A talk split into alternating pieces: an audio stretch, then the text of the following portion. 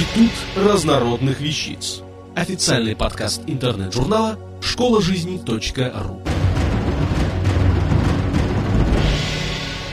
Екатерина Елизарова. Можно ли по речи отличить москвича от петербуржца? Среди жителей Москвы и Санкт-Петербурга встречаются люди с самыми разнообразными речевыми особенностями. Отличить москвича от петербуржца со стопроцентной вероятностью невозможно, но некоторые традиционные отличительные черты городской речи все-таки существуют. Конечно, эти различия сегодня выглядят не так ярко, как много десятилетий назад. Речь жителей северной столицы часто называют высоким петербургским стилем, а разговор москвичей – живой московской речью.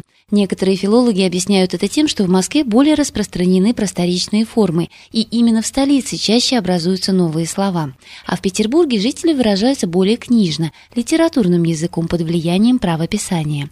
Также жители Петербурга чаще украшают свою речь причастными и деепричастными оборотами, а москвичи используют простые предложения с однородными членами. Например, москвич скажет «В выходные я посетил музей, потом пошел в гости, а вечером посмотрел новое кино». А петербуржец скажет так «Посетив музей, я пошел в гости, а вечером посмотрел кино, рекламируемое всеми газетами и телеканалами». Все это связано с историческим формированием языка обоих городов. Московская речь приобрела свои основные черты еще в XIV-XVI веках, во времена Ростово-Суздальской Руси. Знаменитое аканье москвичи заимствовали из южно-русских городов. В молодом же городе Санкт-Петербурге взаимодействовало большое количество российских говоров и иностранных языков. Сильно на петербургскую речь повлиял немецкий язык, ведь в чиновничьей среде было немало представителей Германии. Отсюда и некоторые особенности питерской речи – ровность и твердость. Любопытно, что в годы Первой мировой войны жители северной столицы отказались от употребления немецких слов. Вероятно, тогда город стал Петроградом. Бутерброд стали называть хлебом с маслом, а вместо плацкарты появилось спальное место.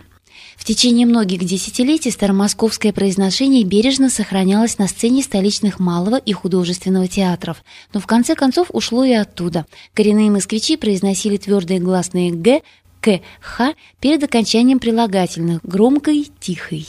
В возвратных глаголах звучало твердое «с», готовился, одевался, употреблялся. До сих пор в разговоре некоторых москвичей можно услышать регулярное произношение сочетания «чны» как «шны», «скучно», «булочное», «подсвечник», «коричневый». В Петербурге же всегда преобладало произношение «чны», и именно эта форма победила. Однако известная отличительная черта питерской речи – ясная, подчеркнутая «ч» в словах «ч» что, что бы, почти ушла в прошлое. Здесь победу одержала московская норма. Как специфически московское воспринимается более открытое и долгое произношение первого предударного гласного «а», Кьярандаш, голова, Потому именно это имеется в виду, когда говорят, что жители Москвы растягивают гласные и акают. Современные исследования произношения жителей Петербурга и Москвы показали, что сегодня орфоэпических характеристик, то есть связанных с нормами произношения, позволяющих отличить речь жителей двух столиц, практически нет. Однако до сих пор очень заметны многие словарные различия. Один и тот же предмет москвичи называют проездной, а петербуржцы – карточкой. Для города на Неве более характерны вывески наподобие пельменная, пирожковая, в то время как в Москве чаще написано «пирожки». Многократно языковеды отмечают особенное петербургское употребление слова «булка» для любых форм и сортов белого хлеба. То есть хлебом называется только черный хлеб. В Москве же для обозначения и черного, и белого хлеба всегда употребляется слово «батон».